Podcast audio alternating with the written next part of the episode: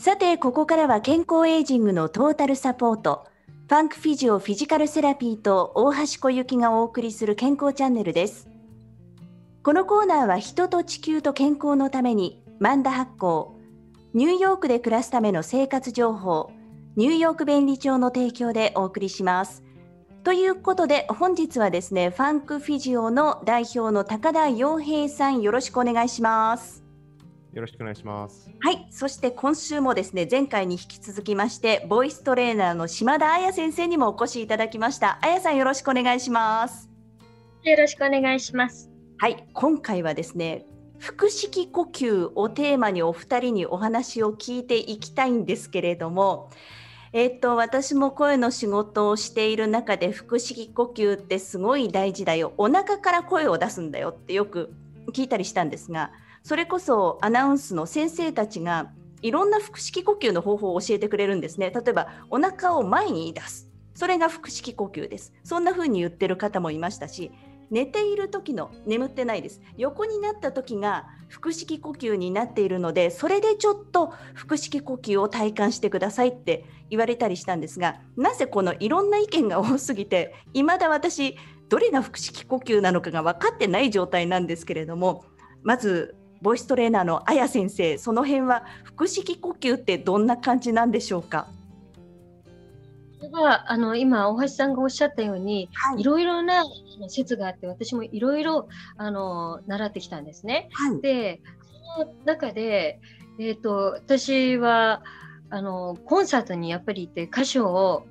コンサートに行って歌手の人が、えーと吸ってる時もあの吐いてる時も後ろにあの吐いていくけれども、はい、形を変えずに吸っている。その吐き切った後にそのお腹が出てる状態ではなくてそのまま形を変えずに、えーと、胸郭が形を変えないままこう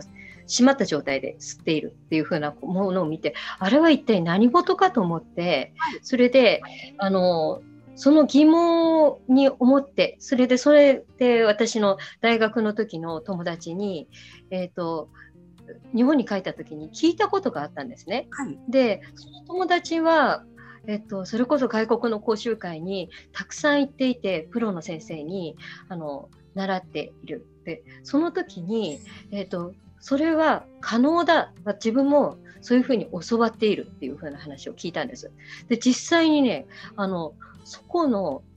あの私たちこう居酒屋でご飯食べながらその人の説明を聞いていたんですけれども、はいはい、その場で歌って聞かせてくれたんですよ。それであのそこの横隔膜のあたりにこう私その手を当てさせてもらってそれでこうは歌って吐いてで吸った時に形を変えずに吸っているっていう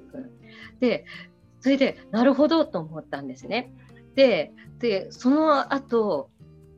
私あの高田先生の前にもあのお世話になっていたフィジカルセラピーの先生がいらっしゃってでその方はもともとバレエダンサーだったんです。でそのフィジカルセラピーの先生にあのこういうふうな体に呼吸をしたいからこういう体にしてほしいっていうふうなことでお願いしたらあのバレリーナもそうやって呼吸をしているからとても話はよくわかる。なぜならバレリーナも吸ったり吐いたりする時に吸った時に前に膨らむでそういう風な感じでやっているとあのバランスが崩れてしまうからあのバレリーナもそのようにして呼吸しているんだよというふうな話を聞いてそれであのやっぱり向こうの方もよく分かってくれたのでそういう体そういうことができる体に整えてもらったんですね。だからあのその吸った時に前にお腹が膨らむという状態は違うんだと思うんです。でこれがあの今回高田先生のところに行った時にもあの私があの高田先生にやっぱりその吸った時にその胸郭のえとが横隔膜が前に出てしまうのではなくて後ろにあの行くよ後ろの方をもうちょっと直していこうというふうな形で直してくださって初めにやったことがそれなんですね。でなぜかというと私あの歌を歌う時にここが弱点だったなと思うのがあの吐くことにすごく注目してるんです歌うことって。それで吸うことはあの自然に戻るようにっていうふうに教えられるんですね。で吸うことに注目がちょっと足りなかったのであの吸った時の形そして吸った時にどこにどう横隔膜が動いて筋肉がどう動くかということを、えーと、高田先生にあの最初に直していただいて今もその話をあのいろいろ直していただいているんですけれどもそういう意味では私はその吸うことに対して注目が足りなかったなと思っています。うん、で高田先生どうでしょう？今の。いやもうあの説明を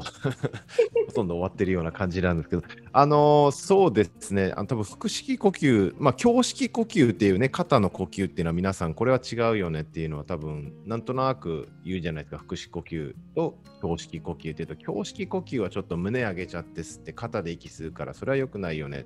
だから腹式呼吸がいいよねっていう多分認識なんですけど、じゃあ腹式呼吸って実際何なのって非常にこう曖昧な定義なんですよね。で僕の中の腹式呼吸って寸胴なんですよ。なんで、あの、お腹だけポコポコ動くのっていうのは、これは全く腹式呼吸でなくて、ただ単にお腹緩めて呼吸してますっていう感じ、楽な呼吸ですよね。要するに、あの一番圧力が低いところに空気というか、内臓というか、をポコンって動かしちゃって、え結局それで、まあ、なんかね、空気は入ってくるんですけど、それはもう非常に楽なあの息の吸い方なんですよね。ただそれは、えー、先ほど綾先生が言ったようにパフォーマンスを上げてる時のやっぱり呼吸の仕方ではないので体幹を緩めないといけないとかやっぱりこう自分のその場重心とかを移動させながらこうねずらしながらあの呼吸をしているのでやっぱりこう何かしらのパフォーマンスが落ちることは間違いないんですよ。でまあ、今の人ってやっぱ座りっぱなしになるからどうしてもそういう呼吸になりやすいんですよね。どうしてもそのお腹だけポコンってこうあのやってる方が楽ちんなのであのそういう呼吸をする方多いんですけどやっぱりこう先ほど林先生が言ったようにちゃんと横隔膜を使って呼吸をした時っていうのはえー、っと全体的に広がっていかないといけないんですよ。後ろにも広がらないといけないし、もちろん前にも広がらないといけないんですけど、要するに寸胴で広がっていかないといけないんですね。で、お腹だけ広がってもダメだし、胸だけ先に広がってもいけないと。なんで、多分胸とおへそに手を当てるとですね、多分本当にいい呼吸っていうのは、まあ、吐いたら両方ともへっこんできます。で、吸ったら両方とも同時に同様にこう、膨らんでいくっていう感じなんですけど、結構それできない人多いんですよね。で、いろんな理由があるんですけど、あのそういった呼吸がもともとできてなかったりとか、しばらくしてなかってくると、あの肋骨ですね、肋骨とか肋間とかあるじゃないですか、肋間肋骨の間の筋肉だとか、背中の後ろのこう、背中の筋肉周りだとか、その筋膜だったりとかが固まってくるんで、実際広がらあの肋骨が広がらなくなってくるんですよね。まあ、そうするとね、肺っていうのは肋骨の中に入っているので、肺が広がって肋骨を押し広げて、あの空気が入ってくるんですけど、まあ、それができなくなってくるんで、あのどんどんどんどん肋骨広がりません。じゃあどこ緩める？さ、お腹ぽっこりしたら楽ちんじゃんとか、あとはもう肩で息しちゃって、肩上げて息吸った方が楽になってくるんで、どんどんそういう息の呼吸の、簡単な息のね、仕方になっていく人がね、多いと思っています。うんまさになんか私がそんな感じだったりするんですけれどもそれでもまあ意識して何とかやってたりするんですが綾先生そういうのは生徒さんとかにはどんなふうにその普段意識せずにどうやって腹式呼吸を習得していくとか教えていたりするんですか？えっと私が、えーと、生徒に生徒さんたちに教える時には、はい、あの腹式呼吸がうまくできると体の中が、えーと、体感が感じられるようになるので体の中がしっかりしてる感じがするんです。それでそれがずれるとあのしっかりしてるものがなくなる感覚があるんですね。で、それをずれないようにっていう風な、追い求めて、それを生きなさいっていう風な話をしてるんです。で、実際に、あの、今思い出したんですけど、そのアメリカ人の先生に、もう、習った時に、その先生もとても素晴らしい先生だったんですけれども、吸った時に、あの、形が変わらないってっていう風な言い方をされてたんですね。で形が変わるっていうことは胸郭にが前に持ち上がってしまうとかそういうふうな現象なんですけれども形が変わらずそのまま広がって据えるっていうふうな話を教わったんですね。でそれをあの歌いながら私は習ったんですけどそうするとねフレーズがつなぐ要するにそこであの形が体の形がいちいち変わらないのでフレーズがつながったまま歌えるようになるんです。であのそれがねうんとえっと、私が言葉としてフィジカルセラピーの先生じゃなくてあの先生に言われた言葉なんです形を変えず変えずに据えるっていう風なこれをやはりあのその大学の時の友達も同じような体感として言っていましたね。ただ私があのその生徒さんに言う時には必ず形が変わった時というのは体の中でどこか吐け吐ききれないとかそれとかあの体の中が弱々しくなるとかそういうふうな感じがあるのでそのことをあ今なったよねっていうふうな話をしていることが多いですね。うん、高田さんその辺はどうですか？形を変えないみたいなお話あったりしましたけど。あの実際変わらないと思います。あの結局、その体幹っていうのは骨盤と胸郭と頭の関係性なので、やっぱりこう形を、その形っていうか、そのつながりを変えないで呼吸ができるっていうのは一番効率的だと思うんですよね。で、そのためには、やっぱりこう息を吸った時に、えっ、ー、と、林先生が言ったように胸が前にぐっと上がったりとかするっていうのは非効率的なんですよ。なんで、えっ、と、どういう形が、あの、形変えないかって言ったら、そうですね、例えばですけど、えー、なんかあの小学校の時にこう一列に並べて一番前の人がこうこう、はい、なんですか、記者ポッポじゃないですから、こう胸をに手を当てたりする骨盤に、はい、でその骨盤に手を当てる形をちょっと上の肋骨の方まで持ってきてもらってこう息を吸った時にですねまず吐いてふーって吐いて吸った時に親後ろの親指の方に入ってくるような吸い方をしていくと意外とこう寸胴のまま息が吸えたりするんですけどこれがなかなかできない人が多いんですよ。後ろに広がりきらないっていう。でこれはもう単純に、えー、後ろのその筋膜とか、えー、肋間のなんですかね硬さっていうのが出てきちゃって後ろに入りませんということですよね。でそうするとやっぱりその体幹をいじりながらこうどっかに息を入れていかないといけなくなってくるんで体幹が崩れてくるという形が出てきてしまうんで、えー、そのやっぱりこう姿勢を変えないというか、形を変えないで息をするっていうのは、えー、単純に息は前に入るんじゃなくて、後ろにも入るんですよ。その結果、体幹とかその形が変わらないで息があ吸えるっていうのを感覚的に掴んでいかないと、一生懸命息吸おう、息しようとしても、その、なんですか、後ろとか前360度に息が入っていくっていう感覚をつかめないと、なんかすごい無理をするんですよ。首で息吸ってみたりとかね。なんで、えっと、そういった感覚をちょっとつかみながら少しずつ少しずつ、えー、横隔膜を使ってちゃんと中から肋骨とか肺を押し広げていくっていう運動をしながらその肺活量を上げていかないといけないんです。だから、あのー、これ変な話、あのー、肺活量を測定するのがあるじゃないですか。あれを正しい呼吸をいきなりしたときに絶対下がるんですよ。みんな広がらないから。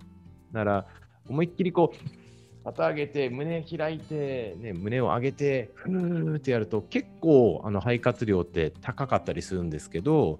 それをあのちゃんとしましょうってなった時に絶対皆さん初め落ちるんですね肺活量が。でそれは別にあの悪いことではなくてそれが現時点でのちゃんと使えてちゃんと、えー、中から肺を広げて肋骨広げた形の体その形を変えないでできた呼吸の最大限ですっていう話だけなんですよ。だから、あの肺活量をね、あんまりこう、測りすぎるとみんな違った方向に行きやすいんで、えーまあ、気をつけないといけないという話、ちょっと話それましたけど、はい。うんなかなかでもその普段の生活からって私も今高田さんのお話を聞いて実際に寸胴で息が入ってるかどうかやってみたんですが入ってないですね。後ろ側の親指側に行ってないです、息が。あその気をつけの、あのそうですそうですポーズの時ですね。はい。はい、結構これトレーニングしないと難しいんですよ。でも、もともと本当はできるはずなんですよ。ただやっぱりこう、今の生活習慣的にであまりこう座りっぱなしだったりとかちっちゃい時にあまり運動しなかったりっていうところでそういったこう本当はできるはずの呼吸がちょっと失われてるっていうのは確かにあると思うんでちょっとトレーニングしていかないと難しいと思います。うんこうやってあやさん私はできているつもりだったけれども実際できてなかった。であやさんの生徒さんなんかにも教えるときにその呼吸法みたいなのどうすればいいのとかこのラジオを聴いてる方ってその歌の仕事でもない声の仕事でもない全くの素人さんが聞いてほとんどの方がいらっしゃるわけなんですけれどもただその一方で呼吸もすごく大事だよなんていう話がありますがそういう方たちに向けて呼吸なんかアドバイスを送るとしたらあやさんどんな感じでしょうか？こんな風に普段から呼吸をするとあのいいですよとか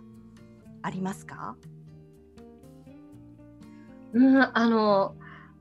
私つくづく思うのがあの歌の先生にその形が変わらないんだよっていう風なあな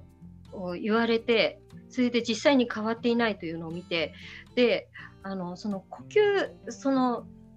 形が変わっていないというその体感がその先生にあるからあの私にそうやって教えたんだと思うんですね。でそこでこうあのそれを理論的にあの、えーと、言うと横隔膜が先ほど高田先生がおっしゃってた360度広がるんだ。だから360度広がるというふうなあのだから形が変わらないんだっていうかね体感が先生たちの中にあったんだと思うんです。であの総合して考えるとその横隔膜の広がりっていうのが大抵みんな前の方に広がってしまう人が多いっていうことなんですよね。だから後ろに注目するべき人の方がもちろん多く後ろの広がりがをつけなければいけない方たちがもちろん多くてそれでえっ、ー、とでも生徒さんを見てると結構人それぞれなんですよね。あの呼吸のできていないところっていうのは。うん、だからあの大抵の方は多分後ろに注目して呼吸をした方がよく。でもあのそれ人それぞれという姿勢とかその人の持つ姿勢の特徴とかいろいろあると思うのであの近くにいるあのそれこそ体の見え見れるそういう風な方にがいらっしゃったらそのフィジカルセラピストでもいいですし日本だったらあの整体師の方に通ってる方でもいらっしゃると思いますしカイロの方もいらっしゃると思うんですけれども見ていただいて客観的に見ていただいて自分の呼吸がどこが足りないのかっていう風なところを見ていただくのがすごくいいんじゃないかなと思います。というのはあの肩が落ちるから呼吸ができないという人もいるんですよね。うんだからその客観性って必要だなと思います。あともう一つあのこれあの先ほど高田先生がおっしゃってた体感っていうものなんですけれども体感というのは正しく呼吸ができてで体のつながりがあるからできるものだと私は思うんですね。であのこれはあのえっ、ー、と例えば合唱とかでよくあるのが下腹に力を入れろっていうふうなことをよく言われていてあの私があの合唱じゃないですね。あの普通にあの歌を習っていても支えと言われるんですけども下腹に力を入れる。それが支えというものだって言われて言われているんです。でもあのこれもその友達に聞いたんですけれどもいろいろ講習会をあの世界のあのヨーロッパの講習会とかを回回ってる友達に聞いたんですけれどもその方があの先生が日本人というの言う支えというものは忘れてくださいって言われたことがある。しかもその支えという言葉を日本語でその先生は知ってらっしゃったんですね。だからその日本語で言うお腹の下に力を入れるというのは違うあのプロの先生から言うと違うというふうに思われるだというふうなことがあるんです。私の感想としても体感というものはあの正しあの正しい姿勢と呼吸があって自然にできるものであるから単なるお腹のおへその下に力を入れればできるというものではないんじゃないだろうかと思います。うんなんか本当に一言で呼吸法私たち普段から呼吸してますけどこうやって話聞いてみるとなかなか深いですし私自身できてると思ってたことが実際はできてなかったっていう感じですがまだまだちょっとお話伺いたいところなんですけれどもまたあやさんいろいろリスナーの皆さんからも反響出てますのでぜひ来ていただきたいんですが前回今回とね続けて登場いただきましてラジオはちなみに今更なんですがあや先生初登場だったんですか？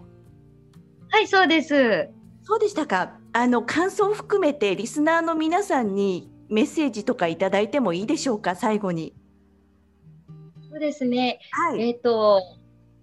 そうですね。あの、私が話すことってすごく細かいので、えっ、ー、と、えっ、ー、と、聞きな、あの、聞くだけしかできない方にとって、あの、イメージしづらいことっていっぱいあったと思うんです。それでそれが申し訳ないなと、えっ、と、思うんですけれども、えっ、と、私はこう自分で、あの、自分でこう、あの、とても体が小さくて、あの、えっ、ー、と、背が150センチぐらいなんですね。それで、あの、筋肉としても強い方ではなかったので、なかなかあの若い時から歌えなかったんです。それであの少しずつ体を治すことによってあの歌えるあのこの歌ができて歌えたら私あのもうあの死んでもいいと思ってあの思っていた歌が一つ体が使えるようになったら歌えるようになった。そしてまた次が歌えるようになったと。そういうふうにやってすごい歌うことが、あの、自分の体が整ってくることと歌うことが一体になってきて、すごい楽しかったんです。で、あの、歌うということは、あの、人間というのは、あの、えっ、ー、と、100%体を使うことが、機能を使うことができたら、